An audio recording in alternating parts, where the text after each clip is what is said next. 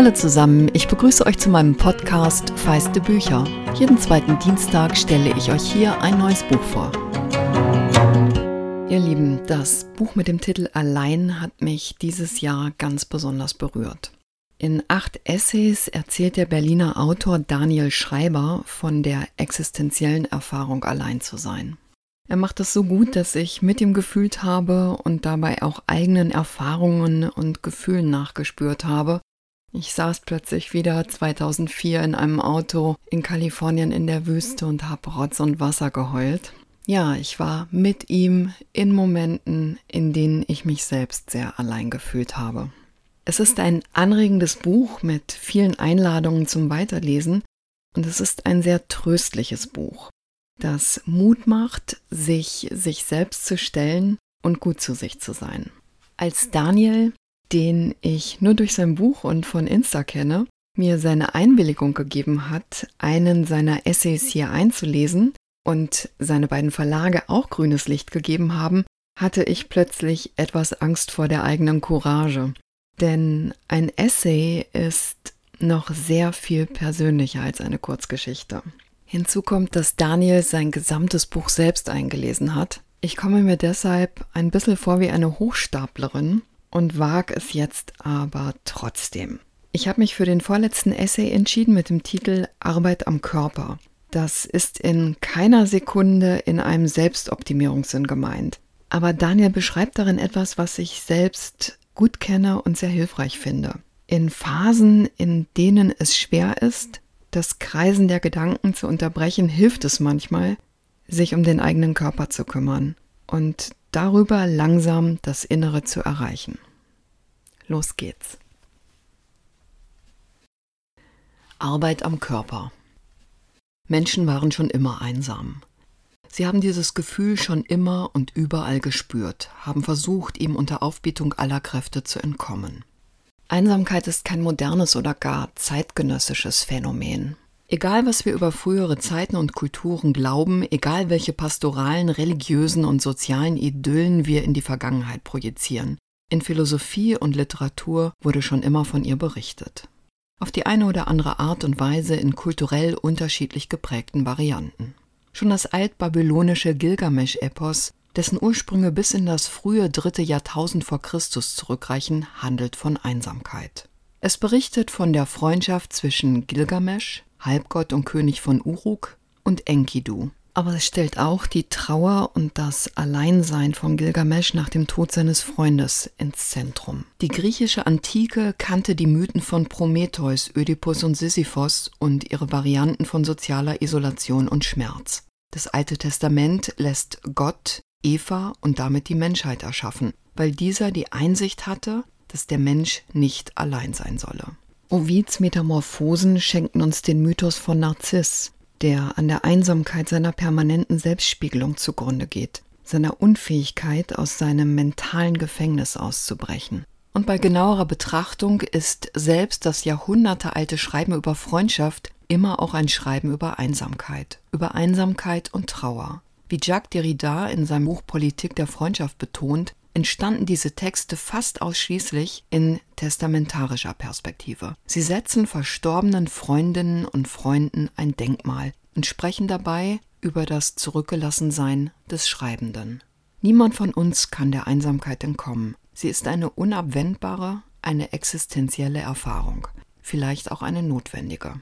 Gegen Ende unseres Aufenthalts auf Lanzarote stellte ich fest, dass ich unter keinen Umständen nach Berlin zurückkehren wollte. Die Stärke dieses Gefühls erstaunte mich. Vielleicht lag es an der Gesellschaft von Rafa und David, vielleicht am Wandern in den Bergen, der Sonne, der ungewöhnlichen Landschaft, dem Frühlingsgrün, dem Rauschen der Atlantikwellen. Ich merkte plötzlich, was für ein Gewicht ich in den vergangenen Monaten mit mir herumgetragen hatte, immer und überall. Ich verstand, dass ich feststeckte und gerade dabei war, die ersten Schritte zu unternehmen, um mich aus meiner Zwangslage zu lösen, und dass diese ersten Schritte Wirkung zeigten. Ich hatte Angst, dass dieser Prozess in Berlin aufhören und mich von der müden, dunklen Stimmung der Stadt, die in jener Zeit einen besonderen Tiefpunkt zu erreichen schien, anstecken lassen würde.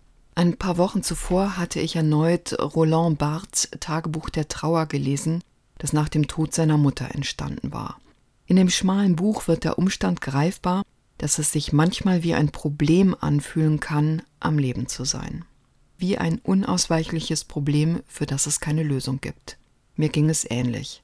Ich kannte die Zeichen einer sich anbahnenden Depression und wusste, dass ich eine solche Phase nicht durchstehen würde. Ein Psychiater hatte mir einige Jahre zuvor empfohlen, meine Winter im Süden in der Sonne zu verbringen. Die Idee war mir immer absurd vorgekommen, als zu teuer und auch deshalb undurchführbar, weil mein Terminkalender meistens voll mit Moderationen und Lesungen war. Veranstaltungen fanden jetzt nicht mehr oder nur noch online statt. Ich beriet mich mit David und Rafa, sammelte alles Geld, das mir auf meinem Konto noch zur Verfügung stand, zusammen und fragte Tim, meinen Nachbarn, ob er weiterhin den Briefkasten leeren und sich um die nicht ganz winterharten Terrassenpflanzen kümmern würde, die ich für die kalten Monate in die Küche gestellt hatte. Dann buchte ich eine Ferienwohnung in einem kleinen Küstenort auf Fuerteventura, der benachbarten Kanareninsel. Natürlich war es paradox, dass ich bewusst das Alleinsein suchte, während ich mit Einsamkeits- und Verlorenheitsgefühlen kämpfte. Doch schon während ich auf dem Deck der Fähre stand, die Seeluft einatmete und sah, wie die Insellandschaft Lanzarotes langsam am Horizont verschwand, hatte ich das Gefühl, dass das vielleicht gar nicht so absurd war, wie es schien. Und als ich meine kleine Ferienwohnung bezogen, meinen Koffer ausgepackt, meine Wanderschuhe neben die Tür und meinen Laptop auf den Esstisch gestellt hatte, wusste ich, dass ich die richtige Entscheidung getroffen hatte. Es fühlte sich an, als hätte ich mir Raum verschafft. Raum zum Nachdenken, Raum zum Schreiben und Lesen, Raum zum Atmen. In gewisser Hinsicht hatte mich mein zurückliegendes Jahr des Alleinseins auf diese Situation vorbereitet, und erst das eröffnete mir die Möglichkeit, mich hier zurückzuziehen und die Zeit für eine Art psychische Rekonvaleszenz zu nutzen, für die Linderung des Lärms in meinem Kopf, an dessen Lautstärke ich mich gewöhnt zu haben glaubte. Es fühlte sich wie ein Akt der Emanzipation an, ein Akt der Selbstfürsorge. Ich blieb zwei Monate. Self-Care, der zeitgenössischen Idee von Selbstfürsorge begegnet man heute überall. Sie ist zu der bestimmenden Selbstreparaturtechnik unserer Zeit avanciert und hat dabei weitgehend jene Vorstellungen von Selbstoptimierung ersetzt, die die populären psychologischen Diskurse lange bestimmt hatten. Selfcare ist heute alles andere als radikal. Vielmehr beschreibt sie ein schwer zu fassendes, in mancher Hinsicht problematisches Sammelsurium von Praktiken, die von Spa-Aufenthalten und Social-Media-Pausen über Ayurveda und Meditationsretreats zu therapeutischen Interventionen reichen. Sie ist heute so omnipräsent, dass man sich fragen muss, ob wir sie nicht so zelebrieren, weil wir eben das, worauf sie zielt, nicht mehr können. In einem umfänglichen Sinn für uns selbst zu sorgen. Intuitiv reagiere ich häufig ablehnend auf Ideen von Selfcare, nicht zuletzt, weil mir ihre Kommerzialisierung aufstößt. Grundsätzlich kann ich mich des Verdachts nicht erwehren, dass sie letztlich den ultimativen Sieg des neoliberalen Spätkapitalismus darstellen. Wir scheinen uns dazu bereit erklärt zu haben, unzählige strukturelle Probleme ungelöst zu lassen und die Verantwortung für ihre mentalen Folgen auf unsere eigenen Schultern zu nehmen. Dennoch ist Selbstfürsorge einer der wichtigsten Aspekte meines Lebens. Ihre Praxis hat mir in den vergangenen Jahren immer wieder geholfen, Dinge zu akzeptieren, die ich nicht akzeptieren wollte, und Lösungen für Situationen zu finden, die ausweglos wirkten. Überraschenderweise geht der Kern der zeitgenössischen Sorge um sich weitgehend auf die amerikanische Lyrikerin, Essayistin und politische Aktivistin Audre Lorde zurück. Lorde, die ich in jenen Wochen wieder las, brachte ihr Konzept von Self-Care eher beiläufig im Epilog zu ihrem einflussreichen Tagebuch-Essay A Burst of Light, Living with Cancer auf den Punkt.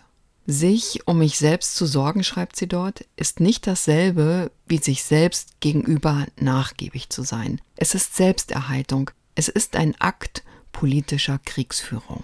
Sie schrieb diesen viel zitierten Satz drei Jahre nach ihrer zweiten Krebsdiagnose und fünf Jahre vor ihrem Tod nieder. Sie hatte eine Brustkrebserkrankung überlebt, doch nun hatte sich eine Metastase des ursprünglichen Tumors in der Leber gebildet. In ihrem Essay begleitet man sie sprach- und atemlos durch diesen Abschnitt ihres Lebens. Man wird Zeuge ihrer Verzweiflung und Lebensbejahung, ihrer Trauer, Liebe und Lebenslust, erfährt, wie sie alle ihr zur Verfügung stehenden schulmedizinischen, holistischen und homöopathischen Mittel nutzt und keine Möglichkeit im Kampf gegen ihre Krankheit unausgeschöpft lässt. wie sie ihre Kräfte einteilt, unterrichtet, schreibt, meditiert, liest und mit welcher Liebe sie ihrer Partnerin Frances und ihren beiden gemeinsamen Kindern begegnet. Man ist beeindruckt davon, mit welcher Klarheit und Stärke sie dem Rassismus entgegentritt, der ihr als schwarzer Frau tagtäglich von allen Seiten entgegenschlägt, der virulenten Misogynie und Homophobie der 80er Jahre, den unzähligen Widerständen, Ausgrenzungen und Benachteiligungen, die der Alltag für sie bereithält. In Lords schönem und hart erarbeiteten Leben als Schriftstellerin und Aktivistin, das die Gesellschaft für sie nicht vorgesehen hatte, kam Selbstfürsorge tatsächlich einer Form der Selbsterhaltung gleich. Selbsterhaltung in einer ihr, ihrer Familie und ihrer Gemeinschaft feindlich gesinnten Welt. Indem sie für sich selbst sorgte, erweiterte sie diese feindliche Welt um einen Raum, den es noch nicht gab. Ein Raum, in dem ein Leben wie ihres geführt werden konnte und die Macht jener grassierenden Überlegenheitsfantasien von Maskulinität, Heterosexualität und weißer Hautfarbe in die Schranken gewiesen wurde. Das bedeutete nicht nur, die Welt im Kleinen nachhaltig zu verändern und zu einem besseren Ort zu machen, es bedeutete auch zu leben, anstatt nur zu überleben. Selbstfürsorge in diesem Sinne ist eine überaus radikale Idee. Lords Essay las ich vor dem Hintergrund der Pandemie noch einmal anders. Ich fühlte mich ihr auf eine neue Art verbunden und hatte den Eindruck, ihre Radikalität in Anbetracht all der Krankheit, all des Tods um uns herum besser zu verstehen. Ich stand früh auf, las eine Weile, schnitt eine Papaya oder eine Ananas zum Frühstück auf und schrieb. Auch meine täglichen Spaziergänge setzte ich fort, nunmehr an der Steilküste der Insel mit Blick auf ein immer wieder stürmisches Meer mit manchmal gewaltigen Wellen. Ich fing wieder an, besser und gesünder zu essen, etwas, das ich im Jahr zuvor vollkommen vernachlässigt hatte. Gleich am ersten Tag meines Aufenthalts hatte ich mir zudem eine Yogamatte gekauft. Wie vielen anderen Menschen auch hatte Yoga mir schon oft geholfen. Während persönlicher Krisen hatte ich immer wieder zu einer regelmäßigen Praxis gefunden, diese später, wenn es mir wieder besser ging, allerdings auch immer wieder abgelegt.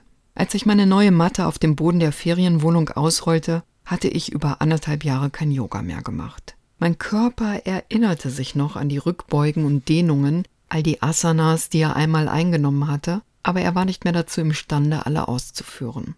Aus irgendeinem Grund gelang es mir dennoch, meine Matte jeden Nachmittag von neuem hervorzuholen. Alle psychische Arbeit fängt mit dem Körper an. Ich wusste das, hatte es schon mehrmals erlebt, aber immer wieder vergessen. Wenn wir über Körper reden, reden wir fast immer über ihre Oberflächen, darüber, wie sie aussehen, wie man sie transformieren und vor den Folgen des Alterns schützen kann. Wie die britische Psychotherapeutin Susie Orbeck darstellt, verstehen sich unsere Körper heute als etwas, das wir kreieren, fabrizieren und optimieren sollten. Wir leben in einem kulturellen Klima, so Orbeck, in dem es als persönliche Pflicht, als eine Art der Selbstkompetenz empfunden werde, unsere Körper zu perfektionieren. In den vergangenen Jahren ist viel passiert, um gegen dieses Klima und seine so virulente visuelle Grammatik anzugehen. Doch selbst die Kritik an den problematischen Körperbildern, die wir verinnerlicht haben, zielt im Grunde nur auf die Oberflächen unserer Körper ab, auf die Befreiung von dem Druck, sie schöner zu machen. Was wir darüber in der Regel vergessen, ist die innere Erfahrung. Wie es ist, in unseren Körpern zu leben, sie zu bewohnen, welche Gefühlswelt sie in uns erzeugen. Wie Olivia Lying in ihrem Buch Everybody im Rückgriff auf die psychoanalytische Theorie von Wilhelm Reich darstellt, ist das jedoch die Erfahrung, auf die es eigentlich ankommt, die Erfahrung, die wirklich für uns zählt. Während meiner nachmittäglichen Yoga-Praxis musste ich immer wieder an die Idee des Traumakörpers denken. Der Traumaforscher Bessel van der Kolk hat in seinem bedeutenden Buch The Body Keeps the Score dargelegt, dass traumatische Erfahrungen nicht nur in unserer Kultur, unserer Geschichte, in unseren Familien und natürlich unseren Psychen ihre Spuren hinterlassen, sondern auch in der biochemischen Balance unseres Gehirns, in unseren Körpern selbst. Traumata verändern unsere Fähigkeit, Sinneseindrücke zu empfinden, zu verarbeiten und mit Gefühlen umzugehen. Sie transformieren neurologische Verknüpfungen, hormonelle Prozesse, Herzrhythmen und die Funktionsweisen des Immunsystems. Sie können dem Körper die Fähigkeit nehmen, sich selbst zu fühlen, sich seiner eigenen Lebendigkeit gewahr zu sein. Für Van der Kolk ist Yoga einer jener Wege, wieder in Kontakt mit unserem Leib, unserem Organismus zu treten. Seinen Beobachtungen zufolge hilft es uns dabei, genau das zu tun, was wir vor allem in schwierigen Lebenssituationen vermeiden und was uns der kulturell konditionierte Blick auf die Oberflächen unserer Körper verwehrt, nach innen zu schauen. Beim Yoga auf der Insel machte ich eine ähnliche Erfahrung. Jeden Nachmittag folgte ich eine Stunde lang den Hinweisen und Erklärungen von Yoga-Lehrerinnen und Lehrern online und gab mich dem Floh der Asanas und meines Atems hin. Anfangs war das eine unglaubliche Herausforderung. Meiner untrainierten Form wegen, aber auch, weil ich den Blick ins Innere scheute, weil ich mit den Empfindungen nicht klarzukommen schien, die die Übungen in mir hervorriefen. Doch ich machte weiter. Die Praxis gab mir das Gefühl, ich würde meinen Körper, der so lange nichts gespürt hatte, der so lange nicht umarmt und nicht berührt worden war, dessen Bedürfnisse ich so lange ignoriert hatte, noch einmal neu kennenlernen. Jede Yogastunde sorgte für eine zunächst kaum wahrnehmbare Verbesserung meiner Beziehung zu mir selbst. Die Übungen zwangen mich dazu, meine Beschränkungen zu akzeptieren und schienen mir immer wieder zu verstehen zu geben, dass letztlich auch unangenehme und anstrengende Zustände vorbeigehen dass man trotz aller Herausforderungen etwas für sein inneres Gleichgewicht tun kann. Mein Körper fing mehr und mehr an, sich auf der Matte zu öffnen, sich Raum zu nehmen und all die Anspannungen, die Weigerungen und Ängste, die in ihm gespeichert waren, die Ungewissheit und Traumata des vergangenen Jahres ein wenig loszulassen. Yoga verspricht keine Heilung, keine wundersame Befreiung unserer Psychen, aber wenn man es regelmäßig macht, stellt man irgendwann fest, dass man lernt, auf die inneren Schatten zu schauen dorthin, wo es weh tut. Nach einigen Tagen und Wochen stellten sich langsam Gefühle der Entspannung ein, der Dankbarkeit. Der Dankbarkeit für diesen Körper, in dem ich lebte, für dieses Leben, das ich führte, dafür, dass all das hier möglich war, trotz der dramatischen Situation in der Welt. Die Eremitage-Literatur und die großen Robinsonaden der Moderne, von Thoreaus Walden über Daniel Defoes Robinson Crusoe zu Jean-Paul Sartres paradigmatischem Einsamkeitsroman Der Ekel, zeigen, dass es in letzter Instanz selten zu einem wirklichen Alleinsein kommt. Thoreau unterhielt sich während seines Waldexils immer wieder mit Wanderern und ging einmal die Woche nach Hause, um sich von seiner Mutter bekochen zu lassen. Robinson fand sogar auf einer abgelegenen Karibikinsel einen Gefährten, auf den er all seine kolonialen Fantasien projizieren konnte. Und Antoine Roquentin, Sartres von der Liebe enttäuschter und vom Weltekel ergriffener existenzialistischer Posterboy, schlief einmal die Woche wortlos mit der Wirtin Françoise. Für die modernen literarischen Eremiten ist völliges Alleinsein, ein Alleinsein in einem umfassenden Sinn nicht mehr möglich. Im Grunde ist es für niemanden von uns möglich, egal wie sehr wir den Rückzug suchen. Darin liegt auch ein gewisser Trost. Ich lernte etwas Spanisch, um mit dem Verkaufspersonal der Hyperdino Supermärkte und der Vermieterin meiner Ferienwohnung ein paar Worte wechseln zu können. Der stetige Fluss der E-Mails brach auch in dem Küstenstädtchen nicht ab. Ich nahm via Zoom an den Meetings meiner Selbsthilfegruppe teil. Auch der monatliche aus unserem Französischkurs hervorgegangene Buchclub, für den wir französische Romane lasen, fand während der Pandemie via Zoom statt. Natürlich stand ich mit einigen meiner Freundinnen und Freunde regelmäßig in Kontakt. Ich war den Kommunikationsmedien E-Mail, Zoom und Social Media unheimlich dankbar. Sie linderten mein Alleinsein und halfen mir dabei, meinen Inselalltag zu bewältigen. Wie die Sozialwissenschaftlerin Sherry Turkle in ihren Büchern Alone Together und Reclaiming Conversation analysiert, kann in diesen Medien natürlich auch eine Gefahr liegen. Sie können dazu führen, so Turkel, dass wir die Fähigkeit zum entspannten Alleinsein verlieren und uns stattdessen an stetige Ablenkung und soziale Stimulation gewöhnen. Sie helfen uns zwar dabei, Beziehungen zu führen, eröffnen uns aber auch die Möglichkeit, die Menschen, mit denen wir diese Beziehungen führen, auf Distanz zu halten, sodass wir weniger voneinander verlangen und uns mit weniger echtem Mitgefühl, echter Aufmerksamkeit und echter Nähe zufrieden geben. Die zeitgenössischen Kommunikationsmedien, so Turkel, vermittelten uns ein Gefühl der Verbundenheit, ohne uns mit den Ansprüchen von Freundschaft und Intimität zu konfrontieren. Ich glaube, dass Turkel recht hat und zugleich auch nicht. Ihre klugen Analysen haben unsere Diskurse über digitale Lebensweisen mitgeformt, weil sie Aspekte unseres Umgangs mit diesen Technologien beschreiben, die wir alle kennen. Doch solche Analysen altern so schnell, wie es die Technologien, die sie analysieren, tun. Die in ihnen vorgebrachten Argumente ähneln irgendwann jenen historischen Argumenten über mediale Gefahren, die bei der Popularisierung des Romanlesens, der Einführung von Telefon und Radio oder der Erfindung des Fernsehens gemacht wurden. Jede neue Kommunikationstechnologie zog bisher die Warnung nach sich, dass sie das, was uns als Menschen ausmacht, zerstören würde. In ihrer Zeit haben all diese Überlegungen eine gewisse Berechtigung, doch mit historischem Abstand wird deutlich, dass sie nicht unsere Beziehungen zu diesen Technologien beschreiben, sondern nur den Moment festhalten, in dem wir diese in unseren Alltag integrieren und zuerst eine Grundkompetenz im Umgang mit ihnen aufbauen müssen. Die Idee, dass digital vermittelte Beziehungen irgendwann unsere wirklichen zwischenmenschlichen Beziehungen ersetzen würden, wirkte angesichts unserer Erfahrungen in der Pandemie beinahe absurd auf mich. Fast alle Menschen, mit denen ich telefonierte oder über Zoom sprach, machten deutlich, dass das, was sie am meisten vermissten, andere Menschen waren. Fast alle, selbst wenn sie in Partnerschaften lebten oder fest in ihren familiären Alltag eingebunden waren, beklagten eine gewisse Form des Abgeschnittenseins, eine gewisse Einsamkeit, eine Sehnsucht danach, wieder ganz selbstverständlich ihre Freundinnen und Freunde zu treffen. Was sich in den beiden Monaten für mich einstellte, war eine gewisse Akzeptanz.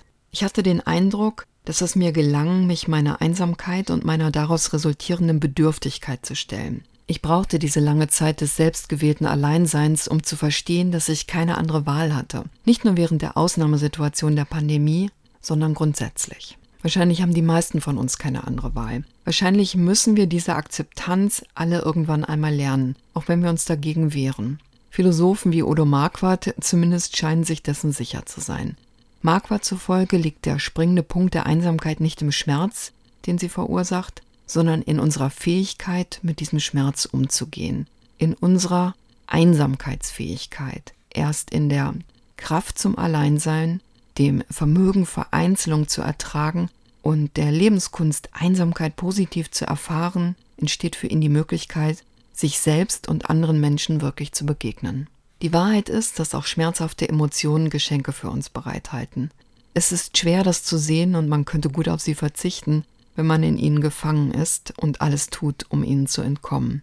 Doch häufig bringen sie uns Dinge bei, die wir anders nicht lernen würden. Einsamkeit, schreibt der Psychologe Clark E. Mustakas, habe trotz ihres Schrecken immer auch etwas zutiefst Positives. Erst die Einsicht, dass wir trotz der geliebten Menschen in unserem Leben in einem grundlegenden Sinn allein sind, sorge dafür, dass wir uns unserer selbst bewusst werden. Ohne diese Einsicht können wir keine Verantwortung für uns und unser Leben übernehmen, keine gute Beziehung zu uns selbst aufbauen und uns wirklich um uns selbst kümmern. Wenn wir uns vor unserer existenziellen Einsamkeit zu sehr verschließen, so Mustakas, können wir sie nur verdrängen und verneinen, versperren wir uns einen wichtigen Weg zu innerem Wachstum. Das Erleben von Einsamkeit bringt mit anderen Worten eine Form der Selbstwahrnehmung mit sich, die wir anders nicht erlangen können. Gerade der Schmerz, der mit ihr einhergeht, sorgt dafür, dass wir eine neue Art des Mitgefühls in uns entdecken, für uns selbst und andere Menschen, uns neue Lebenswege erschließen und innere Auseinandersetzungen zulassen, die sonst ausblieben. Ohne ihn wären wir nicht imstande, die Nähe zu anderen Menschen zu suchen, wären nicht imstande zu lieben. Positive Erfahrungen von Einsamkeit gehören so zentral zu unserem Menschsein wie die verzweifelte Kehrseite dieses Gefühls. Schon die christlichen Mystiker hießen Einsamkeitserfahrungen willkommen. Sie vermittelten ihnen eine besondere Nähe zu Gott. Auch Michel de Montaigne wusste das Alleinsein zu schätzen. Für ihn war es die Grundlage einer besonders innigen Form des Selbstgesprächs. Wir haben eine vielgestaltige Seele, schreibt er in seinem Essay über die Einsamkeit. Die Seele genügt sich selbst als Umgang. Sie ist so reich, dass die Gegensätze in ihr Angriff und Verteidigung spielen, Geschenke empfangen und Geschenke austeilen können. Für viele Philosophen in seiner Nachfolge ermöglichte diese Form des einsamen Selbstgesprächs überhaupt erst so etwas wie Selbsterkenntnis. Hannah Arendt zufolge gäbe es ohne Einsamkeit keine Vita contemplativa. Ja, wäre das Denken selbst nicht vorstellbar. Wie sie in ihrem Buch Vom Leben des Geistes schrieb, entstehe erst im aktiven Rückzug vom tätigen Leben, im Rückzug von der Welt ein Raum, in dem so etwas wie Sinnsuche möglich wird und in dem es zu einem Selbstdenken kommt, zu einem Gespräch mit etwas Unsichtbarem. Und für Emanuel Levinas offenbart sich in der Einsamkeit des Existierens die Möglichkeit, die Grenzen des Ichs zu durchbrechen. Erst durch die Erfahrung unseres existenziellen Alleinseins, so der Philosoph, können wir dem Antlitz eines anderen Menschen wirklich von Angesicht zu Angesicht gegenübertreten und verstehen, dass diese Person in ihrer eigenen Menschlichkeit und Andersartigkeit nicht von uns vereinnahmt und noch nicht einmal vollkommen verstanden werden kann. Ohne Einsamkeitserfahrung sind Menschen für ihn nicht in der Lage, den Beschränkungen ihres Egos zu entkommen und reale Beziehungen zu anderen Menschen einzugehen. Erst in jenen beiden Inselmonaten begann ich zu verstehen, dass all das mehr als nur philosophische Theorie war.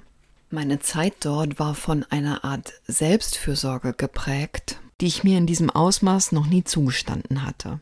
Unerwarteterweise zog so tatsächlich eine bestimmte Ruhe in mein Leben ein. Ich genoss meine kleinen täglichen Routinen, das Lesen, Schreiben und das Yoga, die langen Spaziergänge und abendlichen Spanischlektionen, die karge Natur der Insel, die brennende Sonne, den stürmischen Atlantik.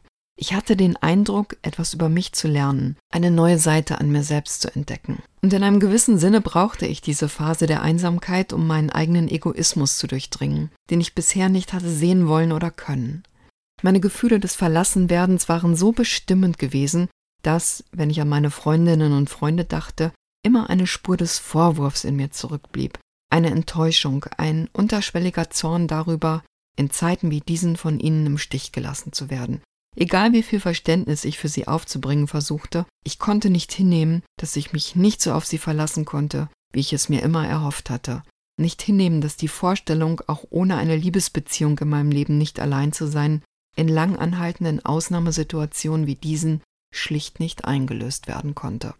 Doch plötzlich merkte ich, dass ich in den vergangenen Monaten zu sehr auf mich selbst geschaut hatte, dass ich zu lange mit meinen eigenen Ängsten und Problemen meinem Pandemieleben beschäftigt war, um dafür empfänglich zu sein, mit welchen Ängsten und Problemen sich jene Menschen, die mir nahe standen, herumschlugen. Und dass es diesen Menschen wahrscheinlich genauso ging, dass wir alle versuchten, irgendwie mit einer Situation klarzukommen, die uns genau das immer wieder schwer machte und uns dazu zwang, den inneren Scheinwerfer auf uns selbst zu richten. Dabei schenkten wir den Leben jener Menschen, die wir liebten, zwangsläufig weniger Aufmerksamkeit, nicht, weil wir es so wollten, nicht aus böser Absicht oder weil wir schlechte Menschen waren, sondern einfach, weil die Welt, in der wir lebten, sich so verändert hatte und das plötzlich nötig machte. Erst hier wurde mir klar, dass ich die vielleicht einzige Grundregel der Freundschaft missachtet hatte. Freundschaften beruhen auf Freiheit, nicht auf sozialen Zwängen oder institutionalisierten Verpflichtungen. Freundinnen und Freunde müssen den eigenen Wünschen, Erwartungen und Ansprüchen nicht entsprechen. Man muss ihnen nichts abverlangen. Diese bemerkenswerte Freiheit ist die Bedingung der Existenz der Beziehung zu ihnen. Ich hatte das missachtet, was Jacques Derrida als die freundschaftliche Liebeserklärung schlechthin beschrieben hatte. Ich lasse dich, ich will es so. Am Ende meiner Zeit auf der Insel ging es mir besser als lange zuvor. Ich konnte das in meinem Körper spüren, bewegte mich mit einer größeren Leichtigkeit durch die Welt. Beim Blick in den Spiegel stellte ich am Morgen meiner Abreise fest, dass mein sonnengebräuntes Gesicht etwas schmaler aussah und seine Konturen markanter hervortraten als bei meiner Ankunft. Um die Augen waren ein paar Falten sichtbar geworden, die vorher nicht zu erkennen gewesen waren. Ich schaute sie einige Minuten lang ausgiebig an, betrachtete ihre Form, zog mit den Fingern ihren Verlauf nach, versuchte sie glatt zu streichen. Doch allmählich merkte ich, wie meine leichte Bestürzung immer mehr einem Gefühl der Ruhe wich. Die Falten störten mich nicht, Sie waren Zeichen all jener Erlebnisse, all jener sich überstürzenden Ereignisse, all jener psychischen Auf und Abs des vergangenen Jahres. Spuren einer Realität, die ich durchlebt hatte, die ein unauslöschlicher Teil meines Lebens geworden waren. Sie passten gut in mein Gesicht. Ich fand sie schön. Allein von Daniel Schreiber ist bei Hansa Berlin erschienen. Das Hardcover hat 160 Seiten und kostet 20 Euro. Und wie gesagt, hat Daniel sein Buch selbst komplett eingelesen. Es ist als MP3-Hörbuch-Download erhältlich. Seine Stimme begleitet euch dann gut 238 Minuten. Es ist von Fine Voices produziert und der Download kostet 9,95 Euro. Ich danke Daniel Schreiber, Hansa Berlin und Fine Voices, dass ich den Essay aufgreifen durfte und hoffe, es hat euch neugierig auf den Rest des Buches oder Hörbuchs gemacht. Es wird dieses Jahr noch eine letzte Folge geben und weil es kurz vor Weihnachten ist, verrate ich euch auch schon, dass es um die Familiensaga Das Versprechen des südafrikanischen Booker Prize Trägers Damon Galgott gehen wird. Wie immer freue ich mich über den Austausch mit euch. Am einfachsten geht das bei Instagram. Ihr könnt mir aber auch mailen an feistebücher.gmx.de. Wenn euch der Podcast gefällt, wäre ich dankbar, wenn ihr ihn abonniertet und vor allem, wenn ihr anderen davon erzählt.